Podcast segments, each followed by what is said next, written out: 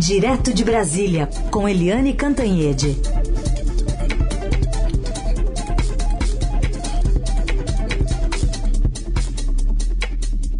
Oi, Eliane, bom dia. Bom dia, Raíssa e Carolina, ouvintes. Oi, Eliane, bom dia. Queremos te ouvir. O que, que você traz de análise a partir desses números do Datafolha, trazendo essa vantagem larga, né, entre o presidente Bolsonaro e o ex-presidente Lula, que está na frente, abrindo 21 pontos, e também sobre as repercussões, né, de, de, por exemplo, reprovação ao governo, que vai a 48%, a reprovação, aliás, a aprovação está em torno de 25%, e todos os outros recados enviados nesse retrato do Datafolha. Esse retrato, como você chamou, Carolina, é super, super importante, porque o mais uh, significativo desses dados todos é que o presidente Jair Bolsonaro é, parou de crescer, ou seja, ele perdeu o fôlego. A gente viu que ele teve ali um solavanco, parecia que agora vai, que estava indo, mas ele perdeu o fôlego e não avançou. E a diferença entre ele e o, e o ex-presidente Lula aumentou. Mas o principal de tudo isso é que, além dele perder o fôlego, ele não está tendo margens para ampliar a votação dele. Quando a gente olha os dados, ah, olha só na base da, da pirâmide eleitoral, né, onde ficam as, a, o maior, ficam os números mais consistentes, a maior é, quantidade de votos, né, entre as mulheres né, as mulheres que têm um maior número, são 53% do, do eleitorado, o Lula tem 49% e o Bolsonaro 23%. Entre aqueles é, com ensino fundamental, né, até aqueles, aquela base brasileira, né, que não teve oportunidade de estudar e que é a maioria da população. 57% estão com o ex-presidente Lula e só 21 com o Bolsonaro. Com a renda até dois salários mínimos, 56% com o ex-presidente Lula e só 20 com o presidente Bolsonaro. Aí a gente lembra qual é a grande arma, a grande munição do presidente Bolsonaro. É que ele é o chamado incumbente, ele está no cargo, ele tem o poder, ele tem a caneta, ele tem as verbas, ele tem os cargos, não é? E aí vamos ver no principal canhão dele, que é o Auxílio Brasil. O Auxílio Brasil, que era o Bolsa Família, que ele mudou de nome, mudou o formato ali um pouquinho, deu uma pincelada daqui e dali para ter um programa emergencial chamado de Meu. Né? Uh, no, quem ganha uh, o Auxílio Brasil, uh, olha só, atenção, 59% disseram sim ao ex-presidente Lula e 20% ao presidente Jair Bolsonaro. Ou seja, o Auxílio Brasil pode mudar de nome para lá e para cá, mudar o formatinho, etc., mudar um centavo para lá ou para cá, mas ele continua sendo fortemente identificado com o ex-presidente Lula. É, curioso também que você vai nos evangélicos, que todo mundo considera que sejam da base consolidada forte ali do presidente Bolsonaro. Pois é, o Bolsonaro mexeu até na Receita Federal para favorecer igrejas evangélicas, até cá para nós indevidamente. Mas está praticamente empate técnico, porque o Bolsonaro tem 39% nesse segmento e o Lula tem 36%, ou seja, pau a pau. E no caso dos empresários, tem uma surpresa. Né, porque está 56% para o Bolsonaro e 23% para o Lula.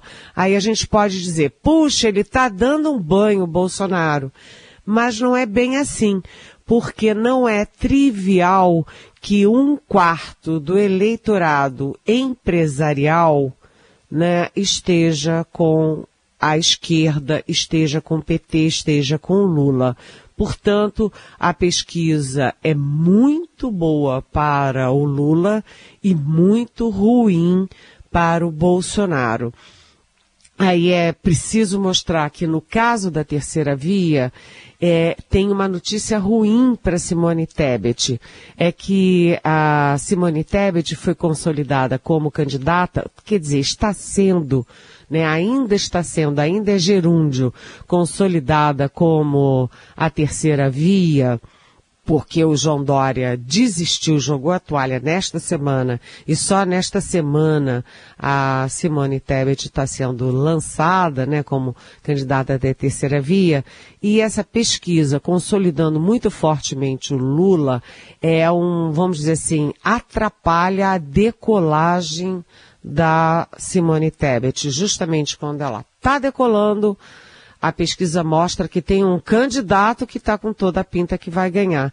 Isso serve como imã para a, aquele eleitorado e aqueles partidos, inclusive o PSDB, né, uh, que estão procurando ainda um candidato. Candidato forte como tal Lula é sempre um imã para o eleitor e para os partidos. Aliás, já começam as apostas em Brasília. Quem é que do Centrão vai começar a mudar de barco? É isso. Uhum. O passado do Centrão é revelador quanto a isso. Bom, Eliane, outro assunto é a confirmação da, da ida do presidente Bolsonaro à cúpula das Américas. Finalmente ele vai se encontrar uh, primeiro encontro bilateral com o presidente Joe Biden, ele não parece estar muito animado com a viagem? Gente, vamos falar sério, né? É, o presidente Bolsonaro é craque em dar tiro no próprio pé, não é? é, a viagem do presidente Bolsonaro à Cúpula das Américas, em Los Angeles, nos Estados Unidos, com essa primeira, é, esse primeiro encontro bilateral, cara a cara, com Joe Biden, presidente da maior economia do mundo, né, que são os Estados Unidos, era para ele estar tá comemorando, ele tá leve e tá preparando a foto já preparando terno, preparando o cabelo, preparando o jeitão para foto com o Biden, porque isso evidentemente repercutiria bem aqui no Brasil já que o Bolsonaro, como eu digo quase todo dia aqui no Brasil, brigou com o mundo é, civilizado, o mundo desenvolvido, o mundo democrático inteiro, né? Brigou com metade da Europa, brigou com a América do Sul, brigou com os Estados Unidos, brigou com a China. Só faltou brigar com a Austrália, né? Uh, então, uh, seria bom para o Bolsonaro, inclusive porque os empresários, por exemplo, eles têm necessidade de o Brasil se relacionar bem com, com o mundo, principalmente com os Estados Unidos, nosso, é, um dos nossos grandes parceiros, né, o nosso segundo maior parceiro comercial né, e, e, investimentos e tudo isso. E o presidente queima o filme de véspera, porque vocês viram a declaração dele de ontem? A declaração dele de ontem foi de é, mau humor, né, nariz empinado, dizendo que não vai para lá só para tirar foto nenhuma, que olha, tem, olha, tem que discutir as questões aí e questões de fundo. E ainda disse que o, que o Biden foi grosso com ele, porque lá no G20 passou direto sem sequer cumprimentá-lo. Aí virou e falou assim, ah, deve ser por causa da idade. Ou seja, o presidente Jair Bolsonaro chamou o presidente da maior potência militar, da maior potência econômica do mundo, de velho senil. Uhum. Sabe, assim como ele, Bolsonaro, já chamou a, a mulher do presidente da França, a primeira dama da França, de velha, é, velha e feia. Né, já chamou, já criou problema com a Michelle Bachelet, ex-presidente do Chile, atual alta comissariada de direitos humanos da ONU, né, atacou a Michelle Bachelet, inclusive atacou o pai dela, que foi morto pela ditadura militar, né? Então, eu não sei. o presidente Bolsonaro, é por isso que ele perde voto, perde fôlego, porque ele está atrapalhando os interesses nacionais ao tratar o Biden dessa forma. Né? E ao atrapalhar os interesses nacionais, ele atrapalha o próprio interesse eleitoral dele. Ele continua falando só o que ele quer, o que está na cachola dele e o que agrada a turminha dele, que vai votar nele, caia chuva ou, ou faça sol. Né? Então, o presidente não consegue ampliar o seu eleitorado com esse tipo de comportamento. Se é para ser assim, para chamar o Biden de velho, era melhor ele nem ir para os Estados Unidos, gente. Eliane, tem uma questão aqui do Adalberto sobre esse cenário eleitoral envolvendo o presidente. A dúvida dele é se Bolsonaro deve comparecer aos debates. Ele questiona que na última campanha, por força maior, não compareceu. Ele discursa com tanta veemência nos palanques, diz o Adalberto. Não entendo por que não compare nos debates, não comparece aos debates para defender os seus programas ideais. É, essa articulação já começou, né? Já tem alguns debates que estão sendo marcados a partir das pesquisas e tal. É, tanto o presidente Bolsonaro quanto o ex-presidente Lula devem aparecer para debater ideias e planos de governo? Olha, Adalberto, uh, bom dia, muito bem-vindo. A regra diz que candidato é, favorito não comparece a debate. Por quê? Porque fica todos contra um. Né? Todo mundo se volta contra o favorito. E é o sujeito, em vez de ir para um debate, fica numa berlinda. Né? Então, o ex-presidente Lula não tem muito a ganhar indo para debate. Primeiro. Segundo, o presidente Jair Bolsonaro é um alvo muito fácil num debate. Quando for falar de pandemia, ele vai ter que confessar que não tomou vacina, que é contra vacina, que a filha Laura não tomou vacina, que ele é contra vacina de criança. Ele vai ter que falar do preço da gasolina, ele vai ter que falar do preço é, da energia, ele vai ter que falar da inflação, vai ter que falar da pobreza, vai ter que falar da, é, da, da fome. Portanto, é, a facada livrou o Bolsonaro dos debates de 2018. Mas como é que ele vai agora é, ter pretexto para não comparecer? Se o Lula não for e o Bolsonaro não for, os debates vão ser um vexame, né? Vai ser a Vera do PSTU contra o Janones, sabe? E contra a turma do é, traço nas pesquisas. Eu não sei se realmente haverá debate, gente. E, portanto, menos informação, né, para o eleitor tomar uma decisão, apesar de radicados aí nessa polarização. Análise política direto de Brasília com Eliane Cantanhede, para a gente fechar a semana do Procurador-Geral da República, Augusto Aras, né, Eliane, que você já até comentou aqui a semana, ficou bem nervoso, foi para cima de um colega, o subprocurador Nívio de Freitas, essa semana. Mas no caso da ação do presidente Bolsonaro contra o ministro do STF, Alexandre de Moraes, mandou para o arquivo.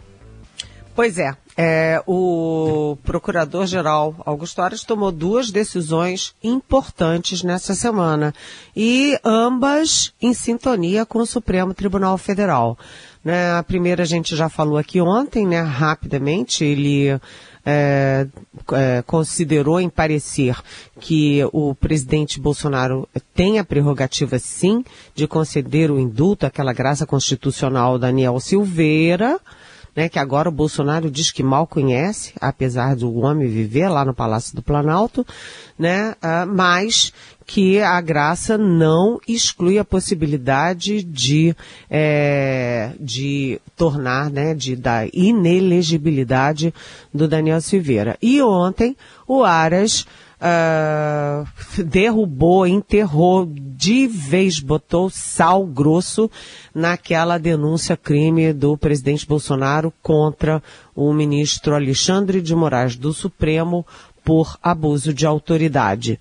Né? Aliás, ontem o Bolsonaro estava num dia de irritação, com bons motivos, aliás, né? Um deles a pesquisa Datafolha, mas o Bolsonaro disse que o Moraes é partidário, sim, que ele vai ser um, um presidente partidário do TSE.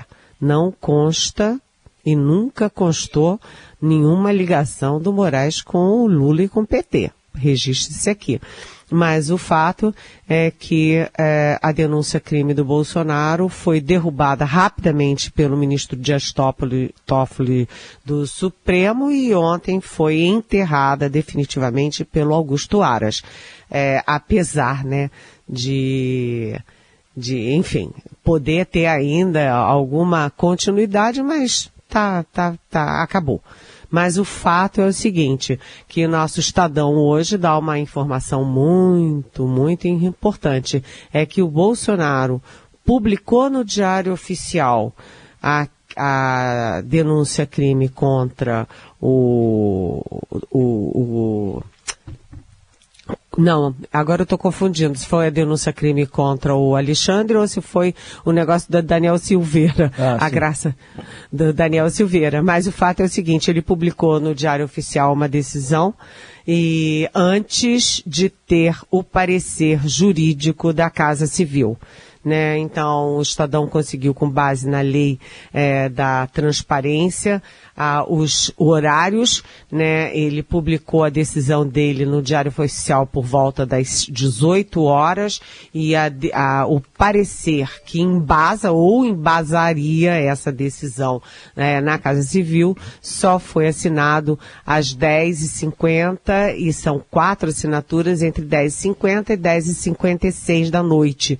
23 e 56. Ou seja, ele inverteu a ordem das coisas, atropelou a, a burocracia a, e a, portanto, a formalidade de uma decisão presidencial. É, eu não sei como é que ele vai se justificar agora, né, gente? Bom, Eliane, termino aqui com até uma questão trazida pelo ouvinte Marco Rossi sobre o assassinato né, de um homem por policiais em Sergipe. Ele quer saber por que a mesma sociedade que se solidarizou com o escandaloso assassinato de George Floyd nos Estados Unidos não mostra a mesma indignação, mobilização e repercussão no caso da ação da Polícia Rodoviária Federal no Nordeste. Que abatimento moral é esse que se abate sobre a sociedade brasileira? Pois é, Marco Rossi, eu concordo em número e grau com você. Né? O, esse Genivaldo que morreu ontem, daquela forma brutal, aquela barbárie, é o nosso George Floyd brasileiro, não é? Uh, os policiais, aliás, da PRFF, ou seja, da Polícia Rodoviária Federal, pegaram um rapaz de 38 anos, jogaram dentro é, do porta-mala do carro, jogaram pimenta, jogaram gás e ele morreu sufocado, torturado dentro de um porta-mala de um camburão do Estado brasileiro pago pelo povo brasileiro. É de uma barbárie. Quem é que consegue fazer uma coisa dessas, não é, gente? É muito sabe, assustador. E aí você tem toda a razão. O George Floyd movimentou os Estados Unidos inteiros né? As pessoas foram às ruas, né, em vários estados, em várias capitais, em várias cidades pequenas, protestando contra aquilo. Os oficiais que mataram daquela forma horrenda o George Floyd com o pé, o joelho no pescoço dele, foram condenados drasticamente. Aqui no Brasil você não vê, não viu nenhuma manifestação de rua, nenhum movimento organizado se manifestando, nenhuma ONG, nenhuma entidade, você não viu indignação à altura daquele crime. E a gente fica em dúvida. O que, que vai acontecer com os assassinos? Foram retirados da rua. Ah, tá certo, eles estão lá sendo investigados. Aham, uhum. mas o que, que vai acontecer com eles? Né? Aliás, é, se você me permite, Marco Rossi, a minha coluna de hoje é, no Estadão, o título é Uma Loucura, né? E fala sobre a inversão de valores. Um governo que faz loas a sanguinários assassinos como Pinochet, Brilhante Ustra, é, sabe, vai por aí afora e é, veta homenagem para a doutora Nise da Silveira, é, quer derrubar a estátua do Paulo Freire, é, fecha a cara e, e, e, boicota o Chico Buarque e chama a Fernanda Montenegro de sórdida e mentirosa. Então, o governo está mais para uh, Pinochet do que para Fernanda Montenegro. E aí, nesse ambiente, né, muito policial, civis armados e tal, é que acontece uma barbaridade como aconteceu em Sergipe. Né? É preciso indignação e é preciso reação a esse tipo de coisa, porque começa e vai embora. É, a gente teve essa semana mesmo um massacre no Rio de Janeiro com 23 mortos e, inclusive, uma pobre cabeleireira que estava dentro de casa. É uma família destroçada para sempre. Eliane Cantanhede, bom fim de semana. Voltamos a nos falar na segunda. Um beijo. Bom fim de semana. Beijão.